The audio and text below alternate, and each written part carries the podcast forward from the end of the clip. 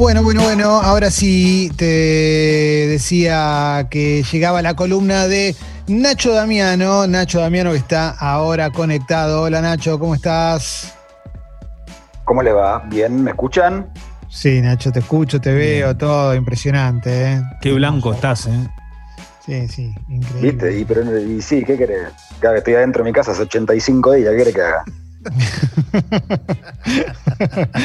bueno, Nacho, columna, columna de libros, che, columna de libros también para, para, que, para aquellas personas que nunca le escucharon la columna de Nacho Damiano. Nacho Damiano viene del podcast Pila de Libros eh, a, hacer esta columna, el podcast que hacía con Julieta Venegas, que hace con Julieta Venegas. Es una columna que está pensada para despertarte ganas de leer un poco. Podés enviarle preguntas a la app de Congo, eh, si tenés ganas de que te recomiende algún tipo de libro, te gusta algún autor, alguna autora, eh, algún género o lo que sea, también puedes preguntarle y eh, después le leemos alguna. Pero bueno, ahora sí, arranquemos, Nacho, más. Hoy escuchaba antes de, antes de arrancar con la columna, Clement, escuchaba a Jeffy que decía que quería grabar una nueva temporada del podcast Ayer justo yo estaba hablando con Julieta, no sabés las ganas que tenemos de que termine esto y poder meternos de nuevo en un estudio. Tenemos toda la temporada preparada, tenemos todo preproducido, no saben cómo está, pero bueno, nada. Quiero, quería que sepan que tenemos muchas, muchas ganas de que salga la segunda temporada por ahí, por Congo. Pero bueno, habrá que esperar a, que nos dejen, a que nos dejen movernos un poquito más. así que bueno, la columna de hoy, Clemen, eh, vamos a ir con primero con un tip, eh, así como de lectura, como lo que veníamos haciendo las últimas, las últimas veces, y después pasamos a, una recomendación concreta. Eh, y el tip de lectura de hoy tiene que ver eh, con el, esta que estamos eh, armando como para que la gente se pueda acercar a, leer o se pueda reencontrar con la lectura, pueda ingresar por primera vez y hacerse un poquito más fácil. Y pensando en, cuáles son estas facilidades que le podemos dar, se me ocurría hablar del tema del idioma, ¿no? de, tratar de leer en idioma original. ¿Y a qué llamo idioma original? A cualquiera que manejemos con nivel nativo o que por lo menos nos sintamos muy cómodos para hablar en este idioma. ¿Y por qué? Vamos a ver por qué. García Márquez, el escritor eh, Gabriel García Márquez, decía que la literatura es una especie de arrullo, la buena literatura es una especie de arrullo, como una especie de sonido que nos embeleza, ¿no? Hay algo como de hechizo, de embrujo. Pensemos que leer nos produce sensaciones físicas, sentimientos, vivencias. O sea, nosotros leemos algo, podemos tener miedo, podemos tener tristeza, podemos tener alegría, podemos llorar, nos puede doler alguna parte del cuerpo. Y si nos ponemos a pensar, es una forma de magia, o sea, son manchas de tinta en un papel que nos generan eh, cosas que trascienden lo mental, digamos, ¿no? Y eh, entonces, eso que leemos pasa a formar parte de nuestra conciencia, ¿no? O sea, digamos, de nuestra construcción como sujetos. O sea, nosotros somos lo que vivimos, vivimos, llamo a lo que nos pasa, ¿no? En la vida salimos, como un colectivo, pero también somos lo que leemos, somos lo que soñamos, o sea, cómo escindimos de nuestra personalidad o, qué es lo que nos conforma a nosotros como sujetos, como, como Nacho, Damiano, como Clemente Cáncer. Lo que lees es tan importante como lo que viviste y lo que soñaste como lo que leíste. O sea, todo eso, somos lo que leemos. Entre otras cosas, somos lo que leemos. Y para que este hechizo funcione, que estamos diciendo, ¿no? Para que esta magia de que nosotros miremos manchitas en un papel y nos pasen cosas, es clave para mí que nos olvidemos que estamos leyendo. Que pasemos como a otra especie de estado de conciencia, digamos. Sí, sí, sí, total. Es como si fueran a, hipnotizar. Viste, vas a un, a un a un show de magia, que hay un, hipnotizador y dice, bueno, pasa a vos. Entonces vos pasas al frente, luego te digo, a hipnotizar a vos. Si vos estás todo el tiempo pensando, este me va a hipnotizar, este me va a hipnotizar, mirá cómo mueve la mano, este me va... no va a pasar nada. Digamos. Si vos no te entregás, si vos no, no, no, no, dejás que avance, digamos eso no va a funcionar. Y en la literatura. sí, yo creo que estás, estás yendo ¿no? a esa cosa de que cuando estás leyendo, de repente no estás viendo más la hoja, estás viendo la historia, estás viendo lo que te está contando el libro. Absolutamente. Mm. Absolutamente, absolutamente. La buena literatura genera que te olvides que estás leyendo. Es lo que pasa con una serie también, ¿no? Con una canción o con una, con una música que a vos te interesa. Cuando vos estás viendo una serie que a vos te gusta mucho, no, no estás pensando, estoy mirando una serie que me está pasando tal cosa.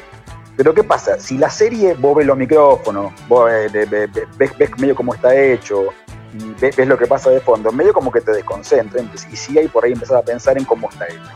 Exacto. Y la buena literatura lo que hace es ocultar esas eh, costuras, ocultar esas... Eh, ese cómo está hecho, digamos así. Bien. Eh, te aviso algo, Clemen, por las dudas. no, estoy viendo ustedes en la pantalla, solo te veo a vos y a Jesse. Así que si, así que si alguno quiere hacer una pregunta, avísame vos. Perfecto, perfecto. dale, dale.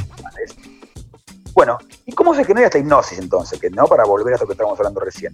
Que acá depende mucho del, del, lector y en algunos se da por la trama. Esto me parece que le pasa sobre todo a la gente que es muy fan de la literatura policial, ¿viste? O de enigma o de suspenso, que lo que importa realmente es lo que pasa, o sea, que cómo se resuelve el caso, cómo avanza, cómo, qué es lo que va a pasar. Pero en otros lectores o en otro tipo de libros se da eh, por el lenguaje, justamente. Pensemos lo que hablamos la semana pasada, en, el otro tip de los contadores de anécdotas, que no importa qué es lo que nos estén contando, siempre queremos que nos cuenten una anécdota, siempre tenemos un amigo que le pase la idea más grande del mundo, la cuenta hermosa, y lo queremos escuchar. Y pensemos también, ¿saben en qué? En los nenes que le contás 250 veces el mismo cuento y quieren escuchar el mismo cuento y saben lo que pasa y saben cómo termina, pero quieren escuchar el mismo cuento. Lo que disfrutan es escuchar el cuento. Porque lo, que les gusta es el cuento. Yo escuchaba también el, tip, el tip, ¿cómo sería entonces? ¿El, tip que sería eh, leer en nuestro propio idioma o leer a alguien que nos hable como en nuestra forma de, de, hablar, digamos. Eh. Claro, claro. Y el tip concreto, concreto viene ahora, que es que una posible fractura de esta hipótesis es cuando, por más que el, otro idioma sea eh, muy transparente, como puede ser el portugués, para nosotros el francés, no te hablo del ruso o del chino, se nota que es otro idioma, se nota que es otro idioma. Porque, porque es, inevitable trasladar estructuras sintácticas, estructuras gramaticales, incluso palabras que muchos nosotros no usamos, que, que existen en español, pero que no estamos acostumbrados. Entonces se nota. Entonces, cuando vos estás leyendo y ves una estructura de repente gramatical que no estás muy acostumbrado, o una palabra a la que no estás muy acostumbrado, es como que veas el micrófono en la serie. ahí te está diciendo, che, estás leyendo. esto es un libro, esto es una construcción, esto, es esto, es un artificio literario que está creado para contarte una historia. Entonces vos salís de lo que está pasando el personaje y como que te, te das cuenta de que estás leyendo. Entonces, una forma de evitar que pase eso es leer en nuestro propio idioma y si podemos, en nuestro propio idiolecto o nuestro propio dialecto. O sea, eh, tampoco hacerlo tan concreto, ¿no? Pero un tucumano, ¿qué trate de buscar algún poeta tucumano, algún escritor tucumano? Un misionero, algún misionero. Un porteño, algún porteño. Un chileno, algún chileno. Un ecuatoriano, algún ecuatoriano. Eso al principio de ya, ¿no? Tampoco estoy diciendo que no leamos traducciones porque si no nos perderíamos el 80% de la literatura universal. Pero digo, me parece que puede ser una buena forma de abrir la puerta a la literatura si nos está costando entrar a la literatura. Me parece que la puerta se nos puede abrir un poquito más fácil si leemos nuestro propio idioma. Bien, perfecto, perfecto, perfecto. Bueno, vamos a, vamos a recomendaciones. Vamos a alguna recomendación que hayas traído para hoy. Dale, la recomendación concreta que traje para hoy, para ir en, la mano con lo que estamos diciendo, es una escritora, bueno, si nos están escuchando de Latinoamérica les pido disculpas si haremos alguna específicamente, pero le hablo, pues en la mayoría supongo que somos argentinos, así que es una escritora argentina que es Mariana Enríquez, que yo me imagino que muchos la deben haber escuchado nombrar, sobre todo fue bastante famosa con su último libro, le hizo bastante lío, bastante lío en el buen sentido, ¿no? Bastante eh, reconocimiento. Y bueno, Mariana es una escritora argentina contemporánea, justamente, está formada en comunicación y trabaja de periodista desde hace mucho tiempo y ahora van a ver por qué este dato es importante, esto no, es ocioso. Y hace mucho que es editora en el suplemento Radar de Página 2, el suplemento de cultura de Página 2 se llama Radar, ella es la editora y ahora también van a ver por qué es importante esto que Explicar la obra de un autor por su biografía es como mínimo polémico, o sea, digamos, es algo que no, se suele hacer mucho, pero creo que en el caso de Mariana hay un hecho concreto de su biografía que ayuda a entender un poquito más de dónde viene. Eh, su abuela materna, creo, si no me equivoco, pero su abuela seguro, estuvo muy presente en su primera infancia. Mariana estuvo casi criada por su abuela cuando... Esta abuela era correntina y era amante de las historias, las supersticiones y la mitología del litoral. O sea, el bombero, el gauchito Gil, es, ese tipo de historias. Entonces Mariana se cría un poco escuchando eso y un poco escuchando también lo que tiene la mitología, lo que hablábamos reciente, que son siempre lo mismo. O sea, digamos, la, historia es siempre la misma, la escuchás una y otra vez, siempre la misma, le vas agregando cositas, pero justamente mitología. Cuando empieza a leer un poquito, se hace medio fan del terror estadounidense, Stephen King y Lovecraft principalmente, pero digamos, se va metiendo en, ese tipo de lectura. Y a los 19 años escribe su primera novela, que se llama Bajar es lo peor, sin tener ninguna experiencia ni contacto con el mundo editorial, es algo muy difícil, las dos cosas, escribir una novela a 19 años es muy difícil publicar algo sin tener ningún contacto es muy difícil. Pero por medio de una amiga, que no sé bien cómo es la relación, pero tenía una relación con Juan Forn, que era el editor de Planeta en ese momento, el libro le llega a Forn Y Fon, como siempre, tiene un ojo muy bueno y lo detecta y lo publica. Y pasa algo que le pasó muchas veces a Fon, que es se adelanta su tiempo. Porque el libro cuando sale no tiene buenas críticas, no tiene buena repercusión. ¿Cuál era el libro? bajar es lo peor, se llama. Bajar es lo peor. Con el tiempo se transforma en un, en un libro de culto, te diría.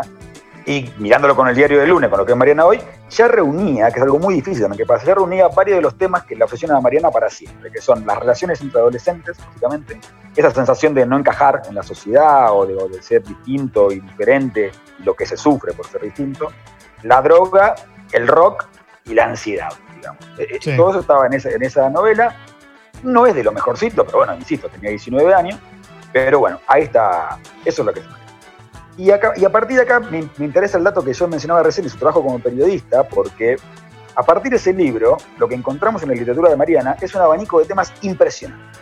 Mariana te habla de rock, de satanismo, de literatura, de historia, de lucha de clases, de política, desaparecidos, leyenda, lumpenaje, droga, secta.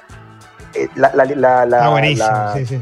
La cultura general de Mariana Enríquez es una cosa impresionante. Uno de los episodios de la primera temporada del podcast que hacemos con Julieta Venegas, de Pila de Libros, es con Mariana justamente. Es un episodio doble porque el material que generamos no, lo pudimos cortar, digamos. Fue tan interesante, no lo pudimos cortar. Y ahí se nota bien claramente, porque una charla que lo ves más todavía. La cultura general de Mariana es inagotable, no termina nunca. Te puede hablar de cualquier cosa. Puede estar hablando 20 minutos de poetas románticos del siglo XIX, es una, una súper friqueada de alguien muy, muy limado con la literatura, y después hablar de un corto porno que filmó Mick Jagger en un festival de Londres. es, impresionante lo que sabe María. En el 2005, o sea, pasa mucho tiempo. En el medio hay otra novela, pero no la, no la mencionamos porque no es, tan importante. En el 2005, o sea, habíamos hablado del 95, ¿no? O sea, 20 años más tarde. Mariana publica su primer cuento, en una antología de cuentos, que se llama El aljibe, que cuenta básicamente el ritual de una curandera narrado desde los ojos de una nena. Si una curandera hace un ritual a una nena, está narrado desde la nena. Y ahí hay otra cosa muy importante en Mariana, que Mariana usa mucho niños. Ya sea para narrar o que sea protagonistas. Y si mezclamos niños con fantástico y con terror, da como un siniestro medio particular. Ahí, ahí hay mucho de Silvino Campo también, ¿viste? O sea, esto de usar el, terror narrado o contado desde un niño es como un terror que me da un poco. te da más terror todavía. sí, sí, sí. Te da más terror todavía. Y te da más miedo que te pase, qué sé yo, como que. Bueno, ese cuento me lo meten en, una, en este compilado que les digo, llamado Aljibe, y yo diría que es el cuento que marca el tono de lo que va a venir. ¿Vieron cuando un músico como que afina y de repente le sacó lo que gustó, o lo que hablaban recién ustedes de, la guitarra? Yo lo escuchaba a Les y me parece un poco polémico lo dijo de Prince como el mejor, no sé, después se lo discutiría, pero ustedes mencionaron mucho que me parece algo muy importante en un buen músico, que es, toca una nota y sabes que es él. Pasa con Sky, pasa con Slash, pasa con con Pasa con ella, y pasa con ella también. Bueno, con Mariana sabes que es Mariana. Y me parece que ese sonido, ese tono, lo saca en este cuento, que se llama El aljibe. En 2009, ahí, encuentra, ahí encuentra su voz, digamos. Ahí encuentra su voz y su temática, su tono. O sea, no solamente cómo va a narrar, sino medio como el, el clima de lo que está pasando. En 2009, cuatro años más tarde, este cuento forma parte de una colección de cuentos que se llama Los peligros de fumar en la cama, que es un libro alucinante, quizás es el libro que más me interesa a Mariana, es un libro de cuentos hermosísimo. Y en 2013, o sea, cuatro años más tarde, sale un libro que solamente ella puede escribir, que se llama Alguien camina sobre tu tumba, que es una recopilación de crónicas de cementerios. Sí, lo vieron presentar el programa hace unos años. Eh, viste ese libro, es increíble. es un libro de viaje, es un libro de crónica de viaje, nada más que en vez de hablar de la Torre Eiffel, de, la Sagrada Familia y del Louvre, te habla de cementerio, quiénes están enterrados, cuándo se construyeron, dónde quedan, etc. Pero bueno, nada, un libro que solo Mariana podía hacer. En el 2014 vuelve a cambiar de género, y esta es otra cosa que me parece interesantísima de Mariana, que es, la mina saca primero una novela, Después saca otra novela media, pero olvidémosla. Después saca una compilación de cuentos. Después saca un libro de crónica de viaje y el próximo libro es una biografía. O sea, no se queda nunca quieta en ningún género. Y eso también me parece interesantísimo porque hace todos los géneros más ricos. Y este libro se llama La hermana menor, es una biografía de Silvino Campo. Para mí es mi, libro favorito de Mariana Enríquez y es uno de mis libros favoritos de la literatura argentina en general. Soy aparte muy fan de Silvino Campo, entonces debe tener que ver. Pero es un libro que obviamente como cualquier buena biografía es mucho más que una biografía, es un es crítica, es literaria, es un poco de ficción, un poco de biografía, pero bueno, es un libro realmente alucinante. En el 2016 sale su segundo libro de cuentos, se llama Las cosas que perdimos en el fuego, también es un libro hermosísimo, es una compilación de cuentos, y acá ya da quizás el salto eh, de la, autora que conocemos hoy, ¿no? De, se traduce muchísimo, gana un montón de premios, éxito total de venta, un libro increíble.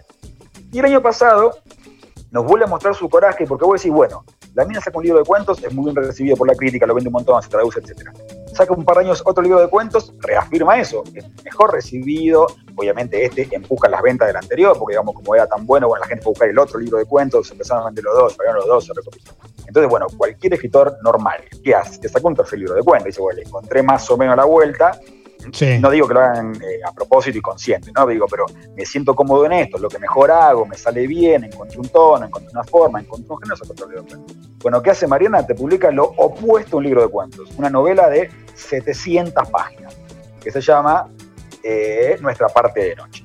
Sí. Eso es el libro que está el año pasado, es un libro increíble, gana, el premio eh, ya está traducido a un montón de idiomas, y es una novela total, absolutamente total, que reúne prácticamente todos los intereses de Mariana que hablábamos al principio, que son todo esto que le voy a mencionar ahora está todo en esta novela. ¿eh? Invocaciones al diablo, psicodelia, rock de los 70, David Bowie, los Rolling Stones, dictadura argentina, vuelo de la muerte, la relación histórica entre la aristocracia de nuestro país las dictaduras militares, gore, barrios porteños, leyendas del litoral, el gauchito Gil, San la Muerte, literatura clásica, vampirismo, relaciones homosexuales. Todo lo que le interesa a Mariana lo mete en esta, en esta novela de 700 páginas ¿Y, por dónde, ¿Y por dónde le recomendás a alguien que nunca la leyó para entrar en, Mariana Enríquez?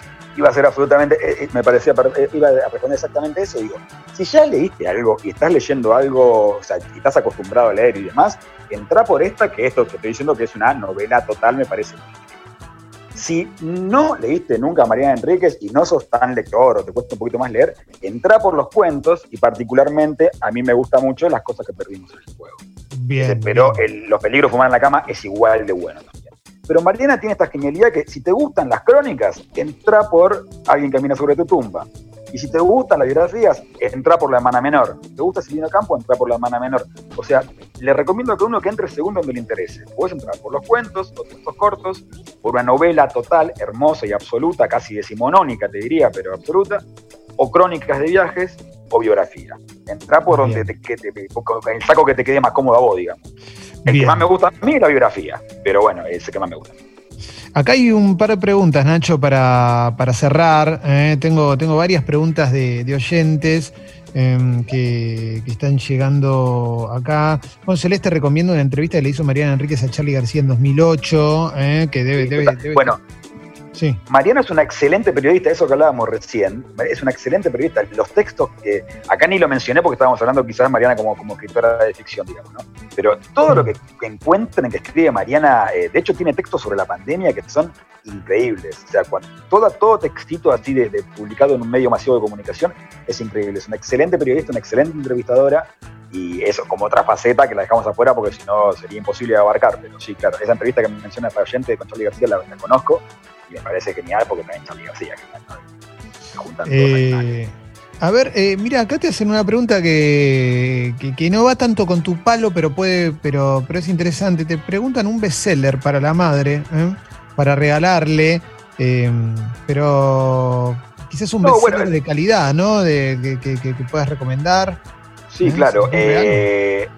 No, no, conozco, siempre cuando uno viste piensa un regalo para alguien, tiene que saber un poquito más los gustos concretos, ¿no?